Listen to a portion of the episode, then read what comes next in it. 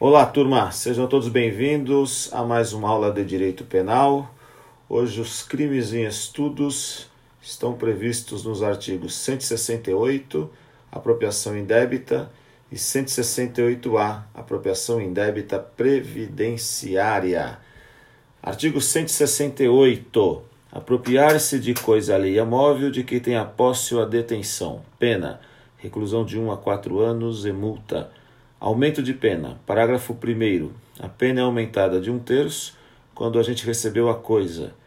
1. Um, em depósito, necessário. 2.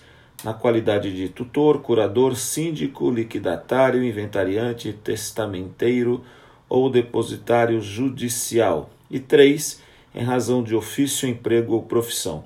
Aqui a gente já vê mais uma lambança do nosso legislador, né? Traz um parágrafo primeiro, mas não tem o parágrafo segundo, nem o terceiro, nem o quarto. Aqui deveria ser um parágrafo único, mas tudo bem. Como eu disse, mais uma lambança do nosso legislador. A exemplo do que fizemos nos outros crimes, nós vamos tratar o caput e as formas de aumento de pena em separado. Então, apropriação indébita, apropriar-se de coisa ali móvel de que tem a posse ou a detenção. Pena reclusão de 1 a 4 anos e multa. Crime de rito ordinário, né? 4 anos ou mais é rito ordinário, é o, é o rito que haverá o processamento do crime de apropriação indébita. Pena acima de dois anos, então já dá para perceber que não é infração de menor potencial ofensivo, mas é um crime que vamos observar aí é um crime comum, né? Para que este crime se consume, o objeto jurídico protegido pela norma é, ou seja, a conduta prevê apropriar-se de coisa alheia móvel. Então, para que haja a ocorrência do crime de apropriação indébita, nós precisamos analisar sobre três vertentes do CAPT. Primeiro, a conduta de se apropriar de coisa alheia móvel a existência de posse ou mesmo de detenção sobre a coisa por parte do agente e o surgimento do dolo após a posse ou a detenção da coisa.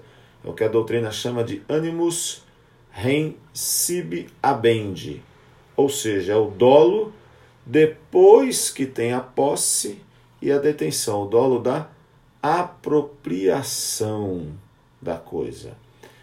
O núcleo apropriar deve ser entendido no sentido de tomar como propriedade, tomar para si, apoderar-se indevidamente de uma coisa alheia móvel, de que tinha posse ou a detenção, coisa alheia que pertence a terceiro, diverso do proprietário e do possuidor Coisa móvel é aquela que pode ser transportada de um lugar para o outro, como já vimos no crime de roubo, no crime de furto e assim por diante.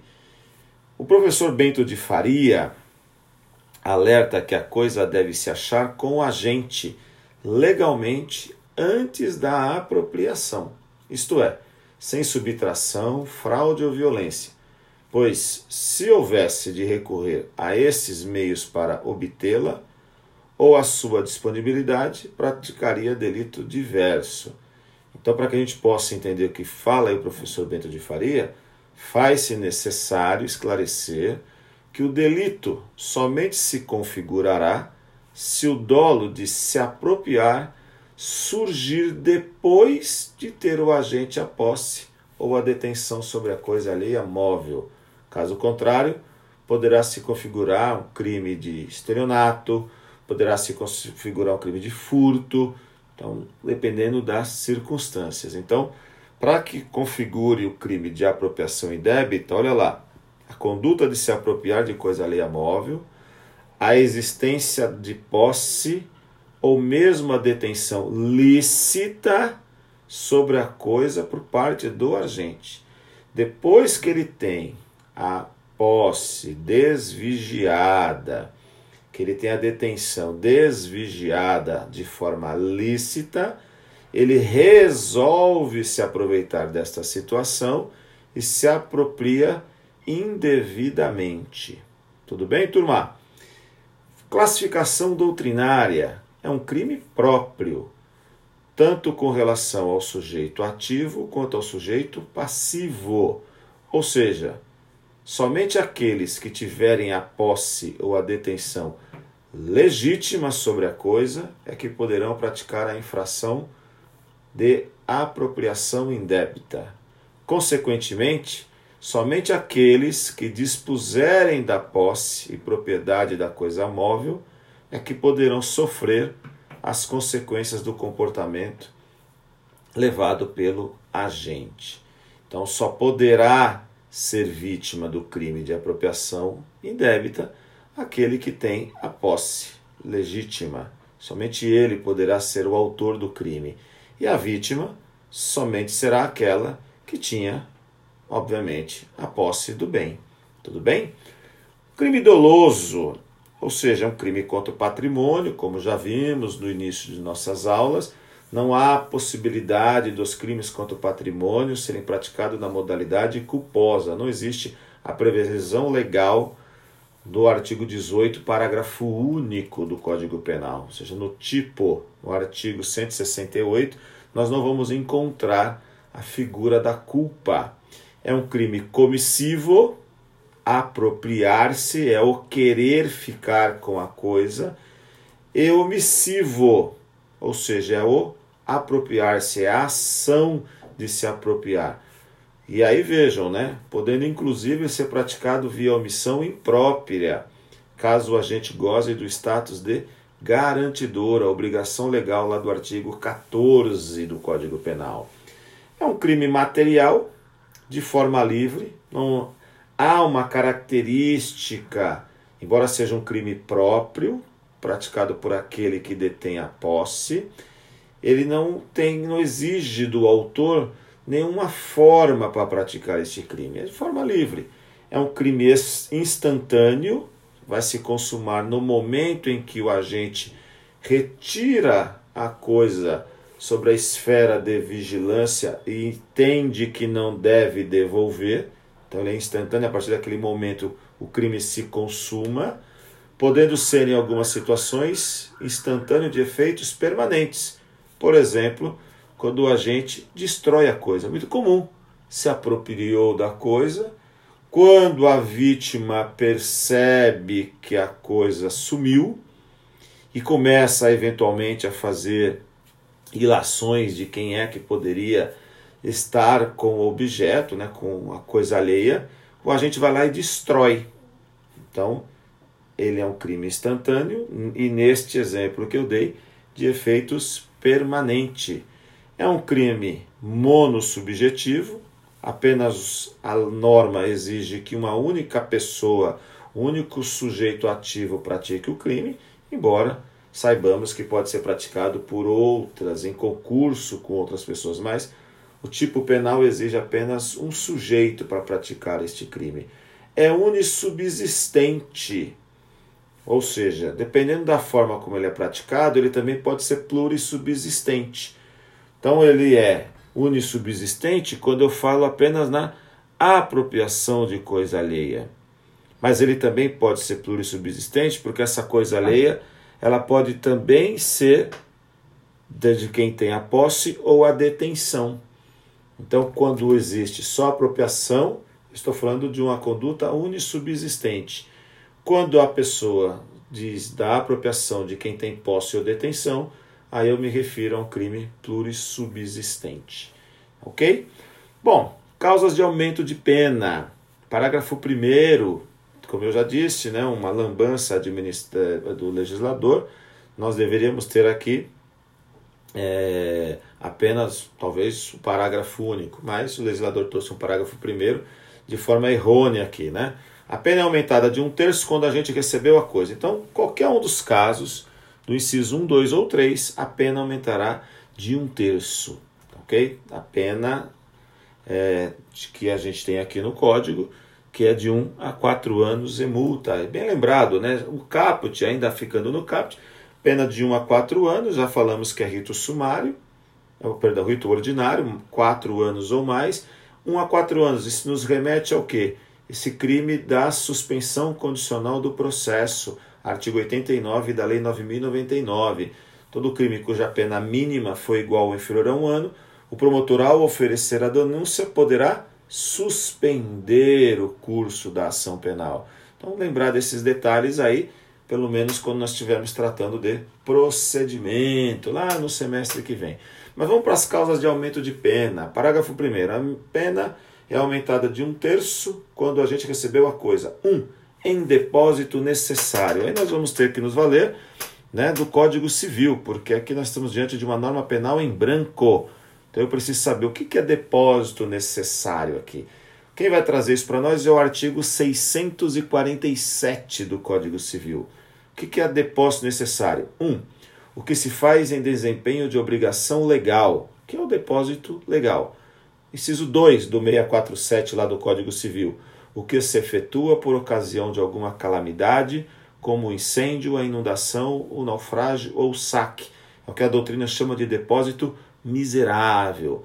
O professor, o saudoso professor Hungria, esclarece que a majorante, prevista no inciso 1 do artigo 168 do Código Penal, do inciso 1, do parágrafo 1 do artigo 168 do Código Penal, somente se aplica às hipóteses do chamado depósito miserável, argumentando com precisão o seguinte: depósito necessário de que cuida o inciso 1 é exclusivamente o chamado miserável, isto é, imposto pela necessidade de pôr a salvo a coisa na iminência ou no curso de algum acontecimento calamitoso, ou como diz o artigo 1100 do Código Civil, o que se efetua por ocasião de alguma calamidade, como o incêndio, a inundação, o naufrágio ou o saque. Não está incluído o depósito legal, de que a subespécie, o depósito judicial, que a lei civil também considera necessário. A infidelidade do depósito do depositário legal, estrito senso, que é sempre o funcionário público, recebendo a coisa em razão do cargo, constitui o crime de peculato, artigo 312. O que quer dizer então aqui o professor Hungria? Que esse depósito necessário, que nós temos que nos valer do artigo 647, eu não olho o inciso 1 do 647, que lá é o depósito legal, é para o depositário fiel que tem regras próprias para o depositário fiel. Quando o depósito, o depósito necessário do artigo 168 é o depósito miserável, é aquele depósito que é decorrente de calamidade, incêndio, inundação e naufrágio. Então, aquele que se apropria desse material. Então, o camarada está lá, ele recebe bens para ser entregue agora para o Covid-19. Então tá lá no Palácio dos Bandeirantes, está montado lá é uma sala, né, um cenário para receber doações. Aí hoje é muito comum você ver pessoas falando que estão doando máscara.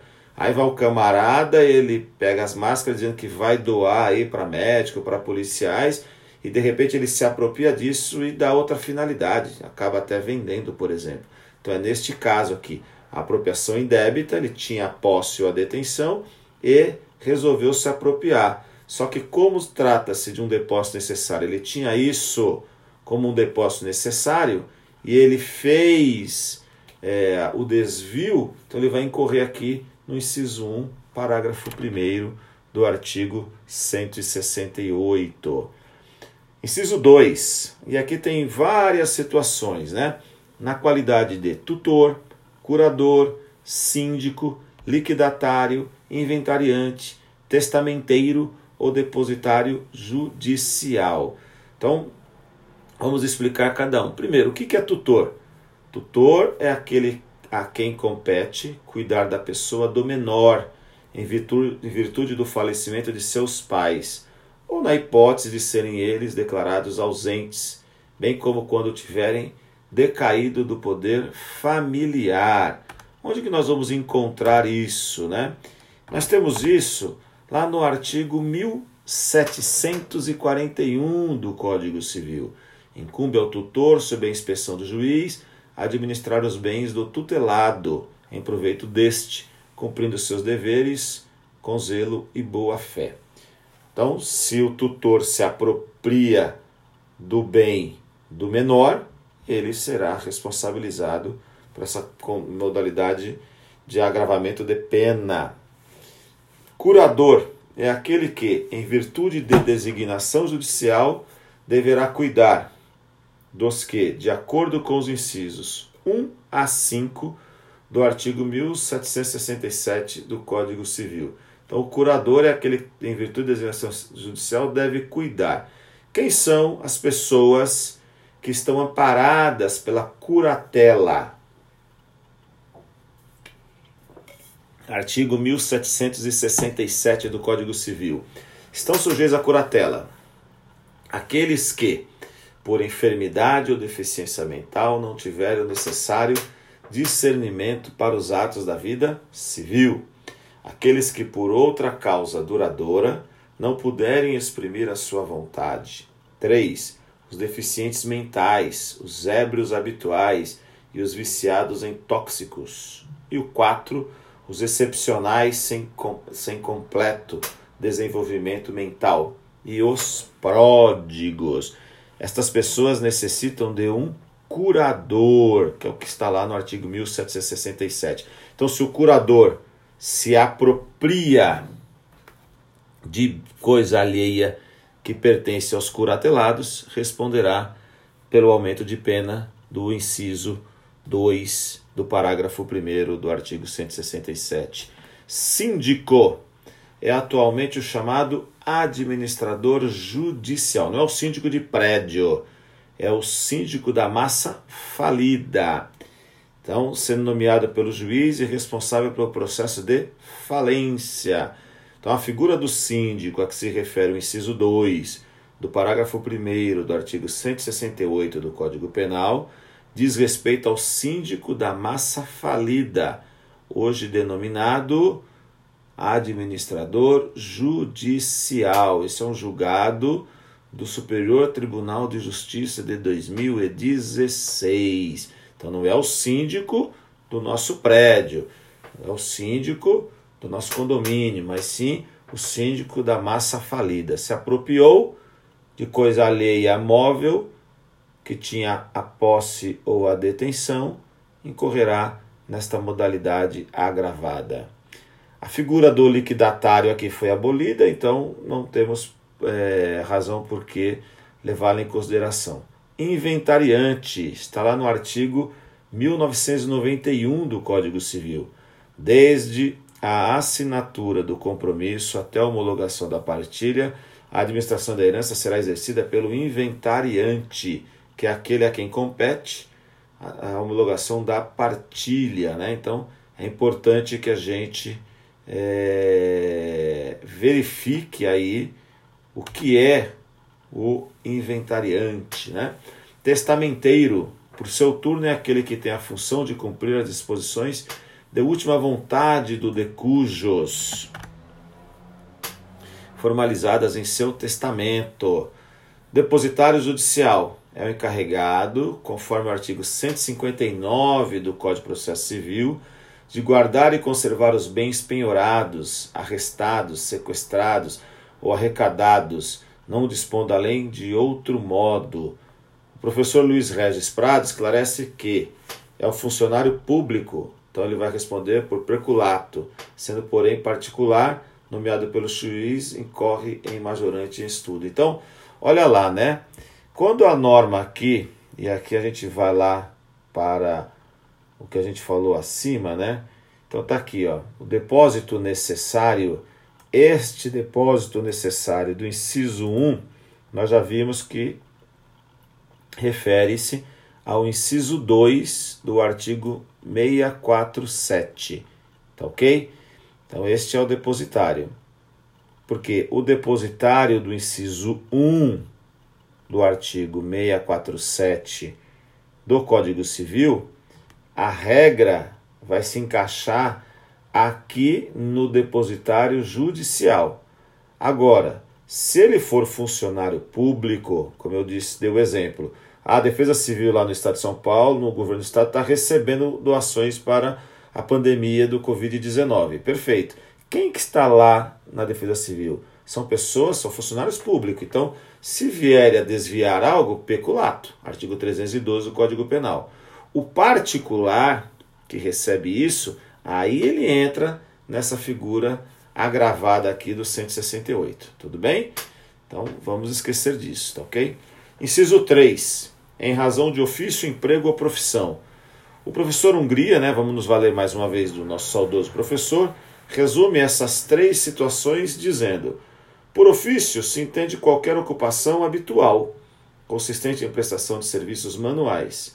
Emprego, toda ocupação em serviço particular, mas existindo uma relação de dependência, preposição ou certa hierarquia entre o locado e o locatário do serviço. Por profissão, finalmente toda e qualquer atividade habitual remunerada. Apropriou-se daquilo que tem a posse, será responsabilizado na forma agravada. Aí eu, antes de nós passarmos para a apropriação indébita previdenciária, eu separei aqui algumas questões, duas, né, que é importante a gente também lembrar, né? Apropriação indébita no Estatuto do Idoso. O Estatuto do Idoso é a lei 10.741 de 2003. Lá no artigo 102 do Estatuto do Idoso, diz o seguinte, né? Lá eu tenho uma modalidade especial de apropriação indébita, punido com pena de reclusão de 1 a 4 anos e multa, quando alguém se apropria ou desvia bens, proventos, pensão ou qualquer outro rendimento do idoso dando-lhes aplicação diversa da sua finalidade. Então isso é importante. Se houver lá alguém que ficou com a cuidadora, a família, né, que ficou com o cartão do idoso ou qualquer outro rendimento e vai dar uma aplicação diversa da sua finalidade, não para a subsistência, a saúde, né, os cuidados do idoso, responderá não pelo 168, mas sim pelo artigo 102 do Estatuto do Idoso. Ok? A lei especial prevalece sobre a lei geral. Apropriação indébita de uso, a exemplo do que nós já falamos do crime de furto, também é possível falarmos da apropriação indébita de uso. Ou seja, pode o agente, por exemplo, não devolver momentaneamente a coisa que se encontrava em sua posse, a fim de usá-la por mais algum tempo. Então, as mesmas regras que falamos lá para o furto de uso, vai caracterizar também aqui, ou será aplicada para apropriação indébita de uso. Tá ok, turma? Bom, continuando, apropriação indébita previdenciária. Deixar de repassar a previdência social as contribuições recolhida dos, recolhidas dos contribuintes no prazo e forma legal ou convencional. E aí eu vou tratar primeiro do caput e depois a gente fala dos parágrafos aqui e os incisos do 168A.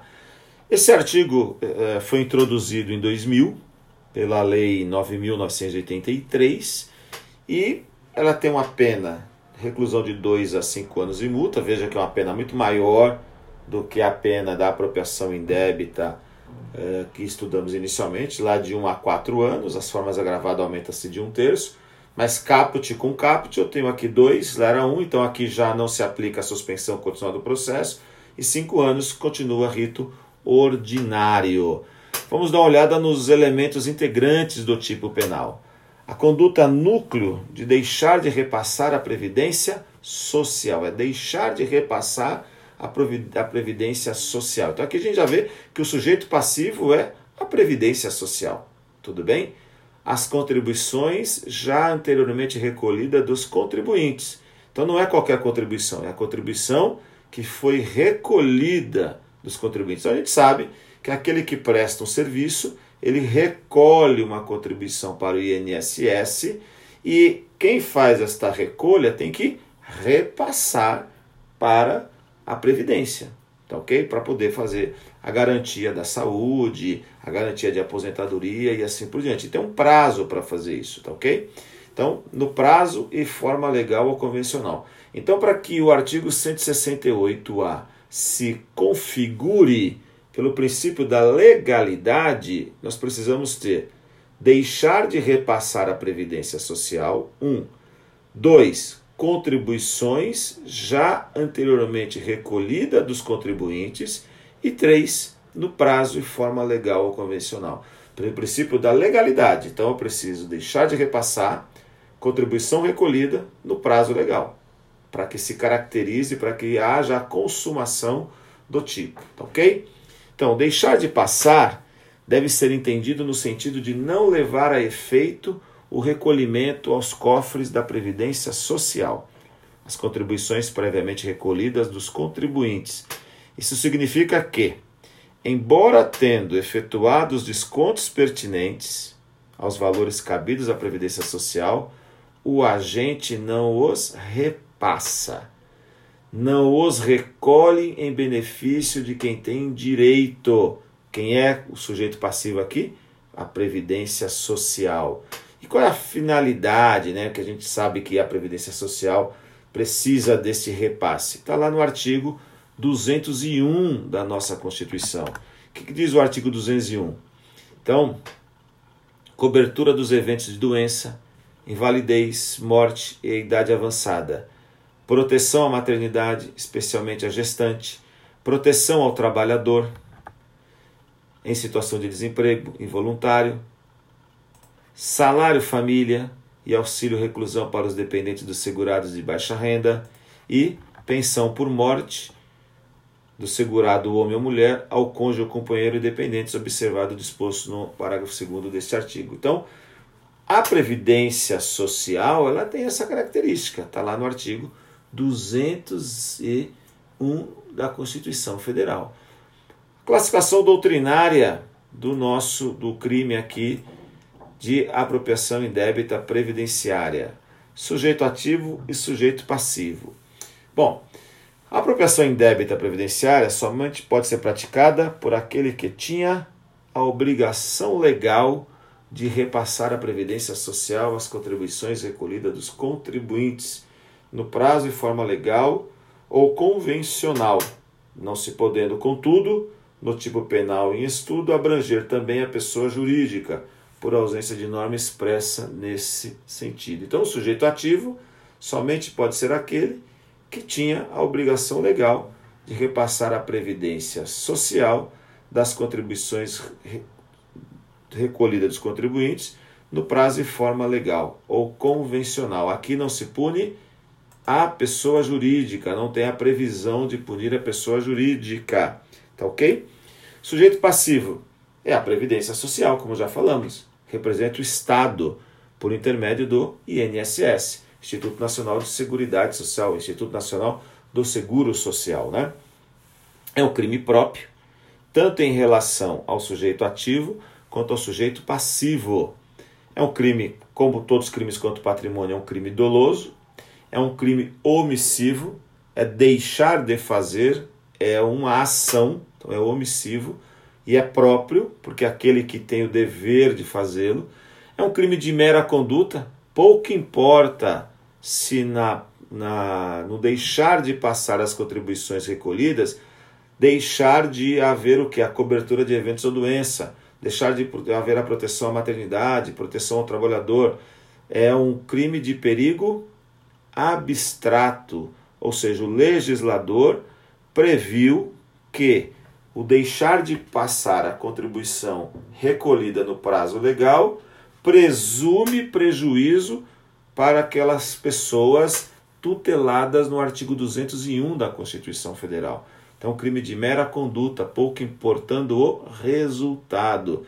É um crime instantâneo. Deixou de repassar a contribuição recolhida no prazo, o crime se consumou. De forma vinculada, não baixa, não basta deixar de passar, a, a, de repassar a, a Previdência Social. A contribuição tem que ser recolhida e tem que ser no prazo. Então, não é simplesmente deixar de repassar a contribuição previdenciária. A contribuição previdenciária tem que ser recolhida. Não é deixar de passar a previdência previdenciária recolhida, mas sim deixar de passá-la no prazo. Então está vinculado que a contribuição tem que ser é, recolhida e tem que ser deixar de repassá-la no prazo. É um crime monossubjetivo, uma única pessoa é a exigência para, do tipo penal para cometer este crime, embora outras possam cometê-la, mas a lei exige apenas uma pessoa, um sujeito. E é um crime monossubsistente, é um tipo só. Deixar de repassar a previdência social, as contribuições recolhidas no prazo legal. É uma única ação, ok? O elemento subjetivo da apropriação indébita, como já vimos, ele é praticado apenas dolosamente, não há previsão da natureza culposa aqui no ordenamento jurídico. O parágrafo 1 vai tratar das modalidades assemelhadas de apropriação indébita previdenciária. Então, vamos falar das três e usar aqui uma explicação do nosso saudoso professor César Roberto Bittencourt. Olha lá, parágrafo 1. Nas mesmas penas incorre quem deixar de recolher, no prazo legal, contribuição ou outra importância destinada à Previdência Social que tenha sido descontada de pagamento efetuado a segurados, a terceiros ou arrecadada do público.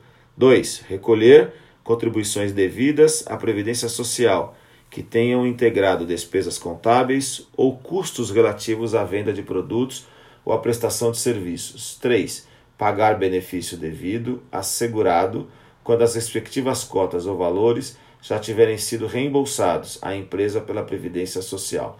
O que diz aqui o professor César Roberto Bittencourt sobre a, a modalidade assemelhada da apropriação indébita previdenciária? Fazendo a distinção entre a figura constante do caput e as, dos, as do parágrafo 1 do artigo 168-A do Código Penal, ressaltamos que a conduta tipificada no caput tem a finalidade de punir o substituto tributário, que deve recolher a previdência social, o que arrecadou do contribuinte e deixou de fazê-lo. Já as figuras descritas no parágrafo 1 destinam-se ao contribuinte empresário, que deve recolher a contribuição que arrecadou do contribuinte. Afirma ainda o autor que o crime se consuma com a inversão da natureza da posse, caracterizada por ato demonstrativo de disposição da coisa alheia ou pela negativa em devolvê-la. Como crime material, a tentativa é possível, embora de difícil configuração. É, o professor Luiz Regis Prado preleciona que a consumação delitiva se dá com a omissão do agente em repassar a contribuição na forma e no prazo estabelecidos pela lei previdenciária. Dessa forma, vencido o prazo do repasse, consubstancia-se o delito. E conclui o raciocínio dizendo que a tentativa é inadmissível por se tratar de delito omissivo próprio. Então, no que diz respeito à consumação e tentativa, nós já vimos crime de mera conduta. A questão é o crime admite a tentativa? Para alguns autores, sim, embora seja de difícil configuração. Mas eu prefiro aqui a teoria do professor Luiz Regis Prado. Por se tratar de um crime omissivo próprio, nós entendemos, a exemplo do professor, que a tentativa é inadmissível. Tudo bem, turma? Então vamos lá, né? Parágrafo 2. Extinta a punibilidade se o agente é extinta a punibilidade se o agente espontaneamente declara, confessa e efetua o pagamento das contribuições, importâncias ou valores e presta as informações devidas à previdência social, na forma definida em lei ou regulamento antes do início da ação fiscal. Então, extingue-se a punibilidade, artigo 107 do Código Penal, aqui estará extinta a punibilidade, ou seja, uma extinção de punibilidade especial perda do direito de agir do Estado. Né? Parágrafo terceiro, é facultado ao juiz deixar de aplicar a pena ou aplicar somente a de multa se o agente for primário e de bons antecedentes, desde que. E aí eu tenho, tenha promovido após o início da ação fiscal e antes de oferecida a denúncia o pagamento da contribuição social previdenciária, inclusive acessórios. Ou dois, o valor das contribuições devidas, inclusive acessórios, seja igual ou inferior àquele estabelecido pela Previdência Social administrativamente como sendo o mínimo para o juizamento de suas execuções fiscais. Como a apropriação indébita previdenciária, nós estamos falando de regramento de taxa, de, de um modo de um sentido lato de tributo, segue a mesma regrinha lá do direito tributário, né? O parágrafo terceiro nada mais é do que a apropriação indébita previdenciária privilegiada, né? Então é uma espécie de privilégio, desde que o agente cumpra os requisitos aqui do inciso 1 e do inciso 2. O parágrafo 4 a faculdade prevista no parágrafo 3 que trata-se da apropriação indébita previdenciária privilegiada, deste artigo não se aplica aos casos de parcelamento de contribuições cujo valor, inclusive dos acessórios, seja superior àquele estabelecido administrativamente como sendo o mínimo para o juizamento de suas execuções fiscais. Bom, turma, é isso. Artigo 168 e artigo 168A, apropriação indébita e apropriação indébita previdenciária. Espero que tenham compreendido. Esta aula vai estar à disposição de vocês para download e até uma próxima, se Deus quiser. Excelente semana para vocês. Muito obrigado.